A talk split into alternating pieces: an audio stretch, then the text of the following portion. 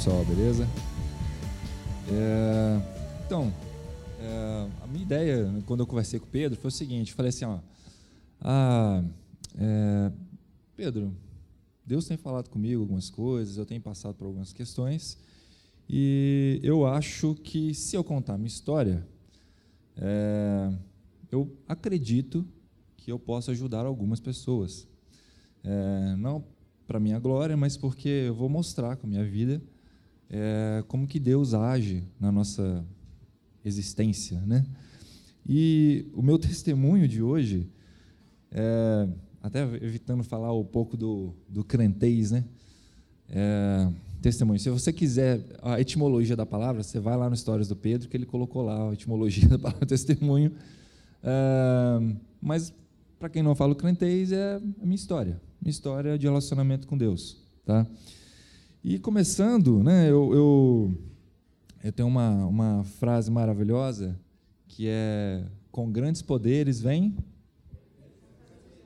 Muito bem, está na Bíblia.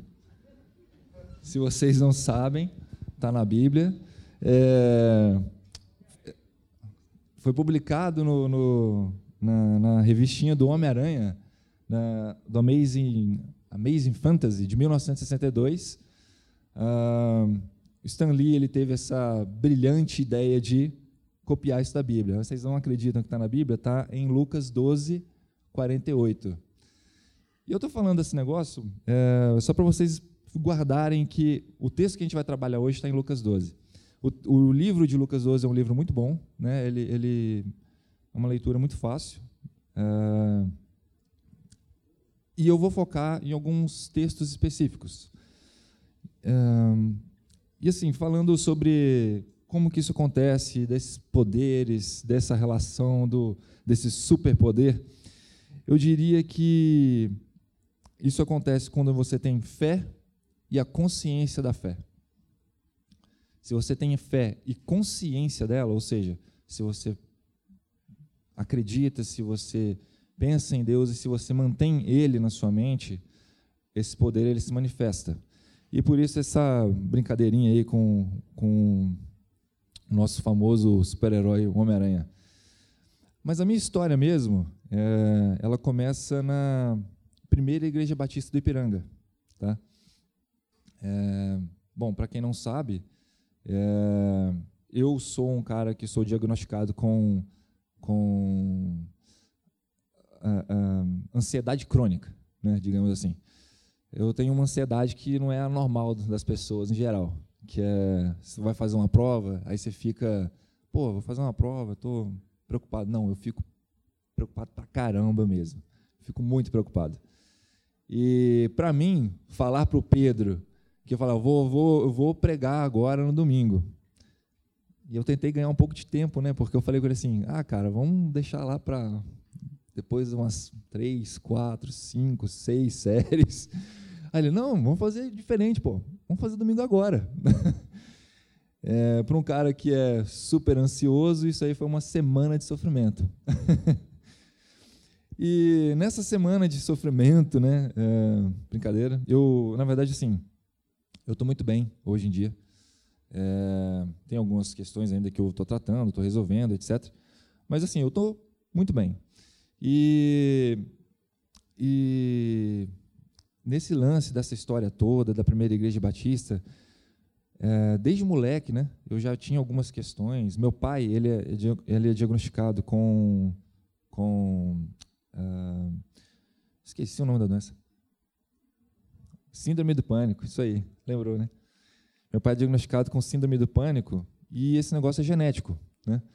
Só que no meu caso, eu não tive síndrome do pânico, eu tive essa ansiedade crônica. E para tratar isso, uh, eu realmente eu precisei medicar e tal, e eu o que acontece? Eu tenho uma, uma deficiência de serotonina e aí sobra dopamina. E aí, com isso, eu fico com um monte de efeitos é, na cabeça eu fico com uh, um pouco de paranoia, eu fico muito, muito, muito ansioso, eu fico com uma preocupação exacerbada com o futuro, é, e por aí vai. É, e nesse lance aqui da, da primeira igreja batista, né, uh, eu estudo essa minha história toda, ela começa na minha casa, na minha casa. É, minha família, ela é, a, a, grande maioria é, é cristã, né? E os meus, os meus pais, eles frequentam a igreja batista hoje, né? Ah, a história até com minha mãe, minha mãe era católica, meu pai deu um ultimato na minha mãe. Ele chegou e falou para ela assim: Olha, ou você vai comigo, ou a gente não namora mais. Então, ela foi. Hoje, minha mãe é uma pessoa que tem na, na história dela um, um, um baita ministério. Né? Ela, ela fez muito pelas pessoas na, na, na, no bairro e na comunidade que a gente vive. E eu vi isso de perto, eu vi isso de perto. Na verdade, eu via na minha casa o que eu vejo hoje aqui. Eu vejo, eu vejo capela na minha casa, quando eu olho para o passado. Era o que eu via lá todo dia. E, sim, com o passar do tempo, uh, eu digo que, que uh, eu comecei a, a, a, a, minha comunidade lá cristã, ela foi desenvolvendo, né? E ela virou uma igreja, né? Ah, na, na, na Convenção Batista Brasileira tem esse negócio de, de uh, você tem uma, uma, uma, congregação, essa congregação ela vai ganhar corpo, vai ad, é, adotar uma determinada estrutura e vai para um lugar, vai virar uma igreja, né? É, aí tem essa diferenciação de congregação e igreja. Isso tudo está dentro da grande cartilha batista. Só que, é, dentro da minha história, é, que envolve cavernas, dragões, não, brincadeira. É, dentro da minha história, é, esse lance de a cartilha batista, ela não resolveu muitos meus problemas. Quando eu fui me deparar com o mundo, quando eu, eu me casei, para quem não sabe, eu sou divorciado. É, eu fiquei com a mesma pessoa 13 anos, e depois eu me divorciei. É, e isso tudo foi muito complicado, principalmente dentro da comunidade cristã, principalmente é, com a cartilha batista que eu tinha debaixo do braço. A verdade é que a cartilha batista ela não, ela não me ajudou. Mas por que, que ela não me ajudou? É, porque não era Deus. A cartilha batista não era Deus. E eu comecei a, a, ter esse contato com esse Deus de novo dentro dessa experiência, dessa jornada. É, quando eu saí, é, eu sou formado técnico em laticínios, né? hoje eu trabalho em Barra Mansa, sou gestor de produção de uma multinacional, falando assim até parece né? um coisão, né? e eu sou professor de química não praticante. Né? Eu sou formado, mas eu raramente eu dou aula já dei aula algumas vezes, gosto até, é uma coisa que eu, eu tenho uma certa facilidade, eu consigo sintetizar assuntos complexos de forma um pouco simples. É, e assim, eu, eu, quando eu comecei a trabalhar, eu formei curso técnico, eu saí de casa, saí, eu sou mineiro, saí de casa, fui para Bahia, fiquei lá 10 anos. É, lá eu casei, é, conheci minha ex-esposa, é, ela também frequentava a igreja lá comigo, e meio que eu fui seguindo toda essa rota da cartilha batista. Né? A cartilha batista, ela, ela me falava assim, não, Marcos, faça isso, é, case dessa forma, case virgem, não sei o quê, tá, pá, pá, pá, pá, pá. O que acontece? É, quando eu, eu, eu comecei a enfrentar crise no meu relacionamento, eu comecei a enfrentar, na verdade, dois tipos de crise. Né? Eu enfrentei crises no meu relacionamento e enfrentei crises profissionais. Porque eu chegava no trabalho e, como gestor, né, eu tenho uma demanda diferente da, da pessoa que não tem que gerir o negócio. Então, eu tenho que prestar contas de forma eficiente, eu tenho que cuidar, zelar pelas pessoas que trabalham lá. É, se qualquer pessoa faz alguma coisa errada, a culpa é minha. Não tem isso de, ah, não, a culpa é do fulano. Não, a culpa é minha. Eu sou o líder dele. Então, se ele erra, a culpa é minha. E essa pressão toda que tem no ambiente profissional, dentro da indústria principalmente, é, mais essas questões que eu fui encontrando na vida conjugal, uma delas, inclusive, foi o dinheiro. Meu pai falava muito comigo assim: Ah, Marcos, é, duas coisas que eu ouvi. Eu ouvi do meu pai e eu ouvi de um amigo. É, meu pai ele falava para mim assim, ó, cara, quem provê a família é o homem, né? E eu cheguei a passar na empresa, numa das empresas que eu trabalhei na Bahia, eu cheguei a passar por quatro meses sem salário. Esses quatro meses sem salário, eu não provia a família. Obviamente, por associação na minha cabeça, é uma coisa que acontece de forma inconsciente, não de forma consciente, eu não era o homem da família. E isso tinha um peso muito grande, porque eu, eu, eu inconscientemente eu desaprovava meu pai, inconscientemente eu me sentia um rato, né? Me sentia uma pessoa muito pequena. É, e dentro desse contexto do dinheiro, o que, que eu fiquei assim? Falei, eu tenho que ter dinheiro, eu tenho que ter dinheiro, eu tenho que ter dinheiro, eu tenho que ter dinheiro, porque uh, eu preciso sustentar minha casa, eu preciso manter meu padrão de vida. Uh, só que isso, essa busca por zelar pela minha família desta forma, é, eu digo que isso é, acho que um casamento ele é igual um, um conjunto de vasinhos de flor. Cada vasinho de flor ele tem uma importância dentro do relacionamento. Se você rega alguns e não rega outros, o casamento acaba. E eu reguei muito o do dinheiro. eu reguei bem pouco alguns outros. Um deles foi da espiritualidade do, do, do casal.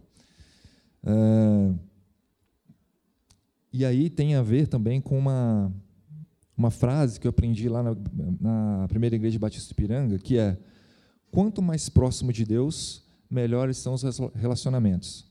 Quanto mais próximo de Deus, melhores são os relacionamentos. A gente, na verdade, eu dei uma virada na, na, na, na frase, para ela ficar um pouco mais abrangente, mas na verdade a frase original, lá na primeira igreja batista, era: se você quer medir a qualidade do seu relacionamento com o seu cônjuge ou com sua namorada, você tem que ver o quanto que ele te aproxima de Deus e quanto que o seu relacionamento aproxima os dois de Deus. É assim que você mede a qualidade do seu relacionamento.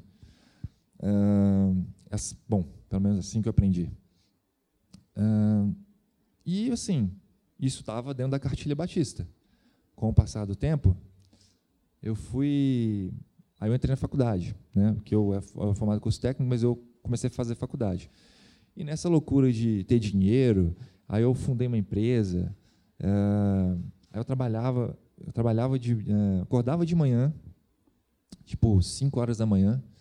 Eu ia trabalhar na minha empresa, depois eu saía, ia trabalhar na, na indústria, aí na hora do almoço eu voltava, trabalhava na minha empresa de novo, depois eu saía, voltava para a indústria, eu trabalhava de novo na indústria, depois quando eu saía da indústria, eu chegava em casa, eu trabalhava de novo na minha empresa, depois eu ia para a faculdade à noite, quando chegava em casa, mal tinha falado com a minha namorada e depois futura esposa. E a vida começou dessa forma, de uma, uh, eu fui cada vez mais colocando ah, alguns deuses no meu relacionamento, eh, na minha vida pessoal, na minha vida profissional. Esses deuses foram dinheiro, foram a minha ex-esposa, foram ah, o meu trabalho, eh, essa, esse desespero pelo padrão de vida.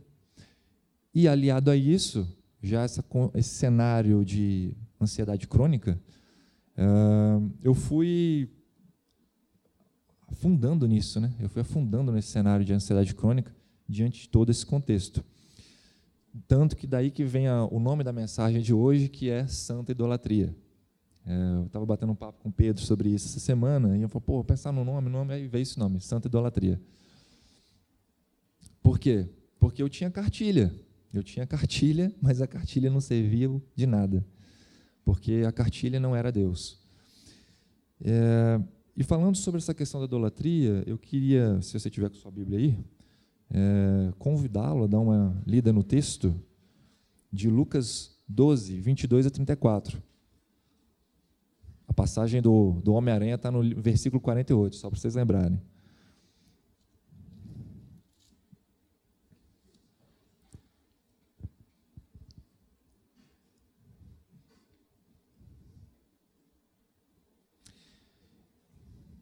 Vou ler aqui. Vamos lá. A seguir, dirigiu Jesus aos seus discípulos, dizendo: Por isso eu vos advirto, não andeis ansiosos pela nossa vida, quanto que de comer, nem o é, vosso corpo quanto haveis de vestir. porque a vida é mais que o alimento e o corpo mais que as vestes. Aí aqui já faço uma primeira pausa. Uh, eu estava batendo papo no Conexão de segunda com o Serginho sobre isso, e, enfim, a gente não chegou muito num acordo sobre esse texto.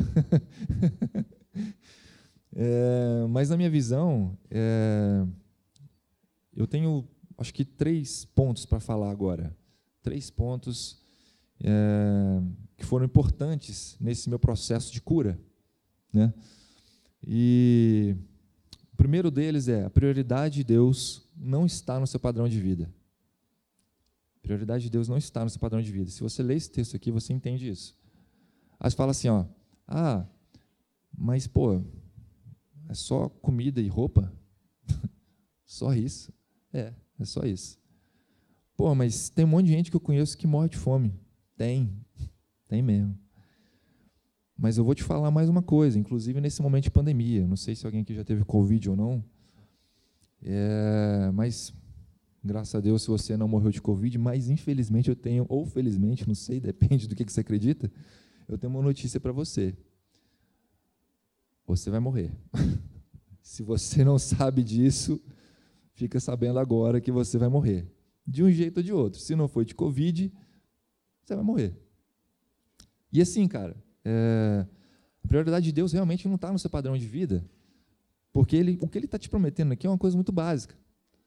E assim, é, aqui está meu primeiro ponto de hipocrisia na minha vida, porque ah, eu, eu, eu não quero esse básico que Deus prometeu, não. vou ser bem honesto. Eu não quero. E eu acredito que a maioria de nós não quer. Ah, esse exercício de fé, de chegar e falar para Deus, Deus, olha, é, foi até uma proposta do Pedro, numa pregação mais, mais antiga nossa, ele falou assim, Deus, faz, faz o seguinte, você chega em casa, pegou seu salário todo, aí você bota ele em cima da mesa, fala assim, Deus, está aqui o meu salário. É, o que, que o Senhor quer que eu faça com ele? Essa foi a mensagem do Pedro. E a, e a provocação dele foi o seguinte: cuidado, que Deus pode responder. E eu vou ser bem honesto, vou ser bem honesto, eu sou hipócrita. Eu não quero que Deus responda, que eu tenho medo da resposta. Eu quero manter o meu padrão de vida. Eu quero. É, até brinquei de manhã, o pessoal falando de manhã, eu quero comprar o PlayStation 5 para jogar o Homem-Aranha. Eu, eu quero, não sei, às vezes você aqui não, não curte videogame, às vezes quer quer fazer um churrasco em casa, é, sei lá, ou quer fazer aquela viagem que você tanto sonhou. Pois é. Mas, cara, nada disso é prioridade para Deus. Não é. Ele não está preocupado com isso, não. Agora, Deus não está preocupado com sua vida? Claro que está. Ele não está preocupado com sua qualidade de vida de alguma forma? Sim.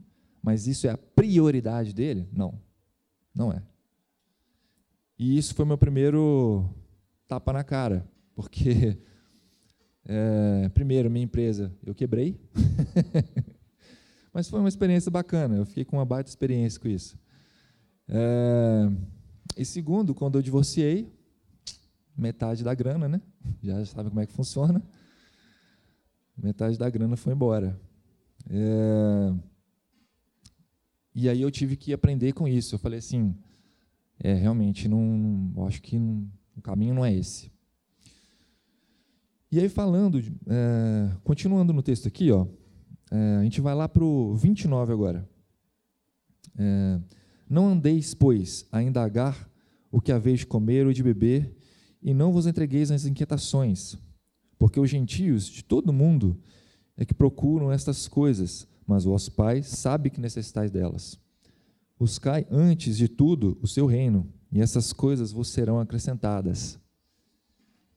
É, eu quero mudar um pouco a, a, ideia da palavra poder que eu falei no início é, de manhã e no início do texto. É, eu acredito o seguinte: eu acredito que para você requisitar o seu poder como cristão, você tem que abrir mão dele requisitar o seu poder, requer abrir mão dele. Por que, que eu li esse texto e falei isso? Ah, acho que vocês já devem ter visto muitas vezes em frases de carro, né, aquela coisa assim, é, buscar primeiro o reino de Deus e todas as, e, e todas as coisas vos serão acrescentadas. Só que está faltando um conectorzinho aí na palavra. Não é todas as coisas, é todas estas coisas. Que coisas? Roupa e comida. e está muito bom. É... E aí? Eu não sei se isso é suficiente para você, mas eu não quero abrir mão desse controle. Eu não quero abrir mão do poder. Eu não quero falar, Deus, cuida da minha vida. Eu não quero. Eu não quero. Eu não tenho coragem de fazer isso. Eu não, eu não entendo isso plenamente para poder fazer isso. Mas esse é o exercício. E aí que está o, o, meu segundo erro. É, eu vivia demais muito, muito ansioso. E eu, no processo de, de encontrar cura da ansiedade, eu só encontrei quando eu cheguei aqui na capela. Sabe, quando eu comecei a conhecer uma, um, a complexidade de Deus, a complexidade de Deus. É... quando eu comecei a entender que, esse, que Deus se manifesta de uma forma um pouco mais poderosa, ou bem mais poderosa, né, do que a minha cartilha batista, que era a cartilha que eu tinha debaixo do braço. É, por fim, lá no versículo 34, é, porque onde está o vosso tesouro, aí também está o vosso coração. E aí está o último ponto eu acho que me ajudou a resolver e tratar as minhas questões, que é não se ama com o coração no lugar errado. Acompanha comigo. Nessa minha jornada de minha vida pessoal e profissional, conjugal, é, eu achava que eu estava demonstrando amor pela minha ex-esposa, do jeito que eu fazia as coisas. Eu achava que eu demonstrava amor a Deus cuidando dela com a preocupação com o dinheiro. Eu achava que eu dando meu dízimo, nossa, dando meu dízimo, eu estava sendo revolucionário, ou com, pelo menos cumprindo a minha cartilha batista para é, ficar bem com Deus, ficar de boas com Ele, ficar em, em pazes com Ele. Mas a verdade é que, como meu coração estava no lugar errado, é, e Deus, ele sendo esse amor que. Porque, essencialmente, se você ler lá em João, João 1 João 7, é, amados, amemos uns aos outros, porque o amor procede de Deus, e todo aquele. Perdão, falei 1 João 7, 1 João 4, é, versículo 7. Amados, amemos uns aos outros, porque o amor de, procede de Deus, e todo aquele que ama é nascido de Deus e conhece a Deus. Aquele que não ama não conhece a Deus, pois Deus é amor. É um troço meio paradoxal, porque você só consegue conhecer a Deus quando você ama, só que você só ama se você conhece a Deus. E é, aqui eu encontrei pessoas que conhecem um pouco mais de Deus que me ajudaram nessa minha jornada, é, que me ajudaram a andar um pouco mais rápido. E eles demonstraram amor para mim, de Deus, de uma forma que eu não tinha experimentado. É um, amor que realmente constrange, manifestado nessas pessoas que estão aqui, nos, nos irmãos da capela, que cuidaram de mim, que me assessoraram, que Regilane, que me, quando eu cheguei aqui, quando eu cheguei na capela, eu era um poço de frustração. Eu, eu como professor de química, né, eu, eu fico nessas viagens, né, falando de, de galáxia, universo. Pô, tem um, tem um, tem uma sonda que saiu da, do, da Terra, foi passar, saiu, sei lá, em 2009, foi passar em 2015 é, em Plutão. Aquele negócio viajava a 40 mil quilômetros por hora. Vocês têm noção do, do, do, quão grande é só o sistema solar? E aí você para para pensar, o sistema solar é, o Sol é uma estrelinha dentre bilhões de estrelas. E essas estrelas, bilhões de galáxias e por aí vai. E eu ficava com esses questionamentos todos. Né? E uma coisa que eu aprendi aqui na capela foi uma das mensagens que eu, eu peguei, que foi que assim, deu uma virada de chave no meu comportamento como cristão. É, uma mensagem, deve estar no YouTube também, depois vocês procuram lá. Pedro ele fala sobre Filadélfia e filosofia.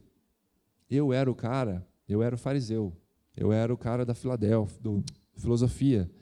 Eu era o cara que pegava a Bíblia, assim como um bom batista, um pouco arrogante, um pouco achando que só, o, só os batistas estarão no céu, e queria fazer uma leitura completamente literal de alguns textos e aplicar isso de uma forma muito um mais um na minha vida, esquecendo completamente dessa complexidade de Deus, quando na verdade eu estava esquecendo de uma coisa muito importante, que era praticar o amor.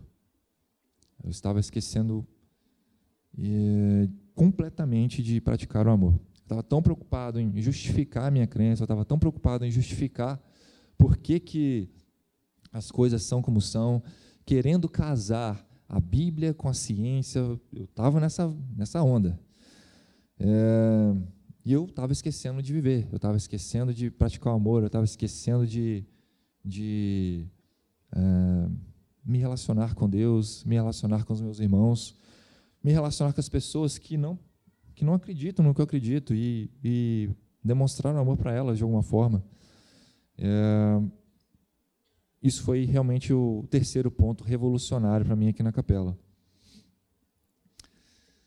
E aí, continuando a minha história, é, para fechar já o bate-papo de hoje, era bem curtinho, tá? Era bem curtinho. É, eu de manhã, eu de manhã falei um pouco mais sobre isso, vou tentar segurar a onda hoje à noite. É, eu cheguei no meu divórcio, né, eu cheguei realmente no, no, no meu limite emocional. Foi quando eu todos os meus gatilhos que vinham sendo plantados na minha vida ano após ano, com crenças erradas, com construções erradas, com a, fé, a, a, a crença em Deus da forma errada, é, eu eu realmente entrei em parafuso. E lá vem o choro, eu não consigo segurar. Eu eu realmente eu pensei em me matar quando me separei. É, e é aqui que a história fica muito louca, fica muito louca, porque é, a, a a Débora, a Débora, que é a única moça bonita daquela foto lá que o Pedro mostrou. Eu falei, moça. É, a Débora, cara, foi a pessoa que me convidou para vir aqui na capela. Ela falou assim, Marcos, ela sabia dos meus, das minhas frustrações, né? Ela falou, Marco, vai na capela, vai na capela, vai na capela. E eu nada de vir né? E eu, pô, eu, eu, eu ficava relutando, né? Eu estava meio frustrado com a separação, estava indignado com Deus, estava com raiva do meu pai, com a minha mãe, estava com raiva do mundo. A separação ela é um processo de luto, de alguma forma, e esse sentimento de raiva, é, aceitação, todo esse o processo do luto, ele é muito semelhante ao, à separação. E eu aceitei um dia o convite. Foi quando Pedro, inclusive, fez essa, essa pregação do Filosofia em Filadélfia. E, a, e a Débora, se vocês não sabem da história, né, a Débora ela é irmã do Daniel. Daniel, ele casou com a minha prima. A minha prima, ela vivia na minha casa. A gente era quase que irmão. Ana Carolina. É quase que irmão. A gente brincou desde moleque muito tempo. Aí a gente tomou caminhos diferentes na vida. E por coincidência ela casou com o Daniel, que é daqui. Aliás, daqui não, de Volta Redonda. Barra Mansa, onde eu moro. É, o Daniel, ele é filho do Sérgio. O Sérgio, ele chamava o meu pai de pai. É... E ele falava assim, ó, ah, Zé Maria, é muito bom ter você como meu pai. Ele falava isso. O nome do meu pai é Zé Maria. E ele, o Sérgio, junto com o meu pai, é, fundou a Congregação Batista do Ipiranga. E a Congregação Batista do Ipiranga, é, ela depois que ela saiu da minha casa e foi para o morro lá do, do, bairro lá e virou igreja dentro da cartilha batista, é, ela tinha um apelido. Ela tinha um apelido. E vocês sabem qual que era o apelido dessa primeira igreja batista? Lá em Juiz de Fora, há, sei lá, 18 anos atrás? Capela. É, era o apelido. A gente usava lá. Daniel foi uma pessoa chave na minha vida, Daniel e várias outras pessoas, ele foi uma pessoa que esteve comigo nesse processo da, da minha cura e foi o cara que chegou para mim e falou assim: Marcos, não se mata, porque você vai acabar com seus pais. E quando eu olho para isso tudo, eu só consigo ver propósito, eu só consigo ver a ação de Deus em tudo que aconteceu. Eu só consigo ver é, ele agindo e de uma forma muito louca, forma muito doida, permitindo passar por tudo que eu passei, é, para conseguir falar para vocês assim, olha, é difícil, mas tem jeito.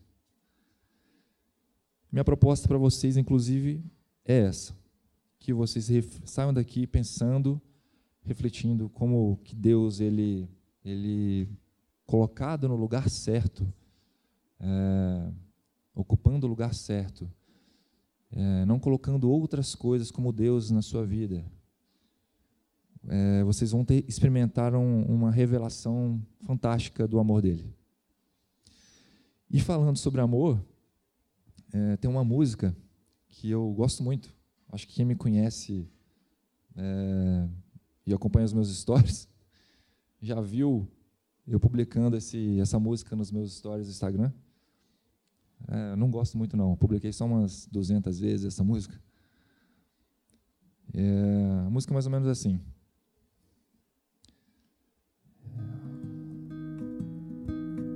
Essa aí.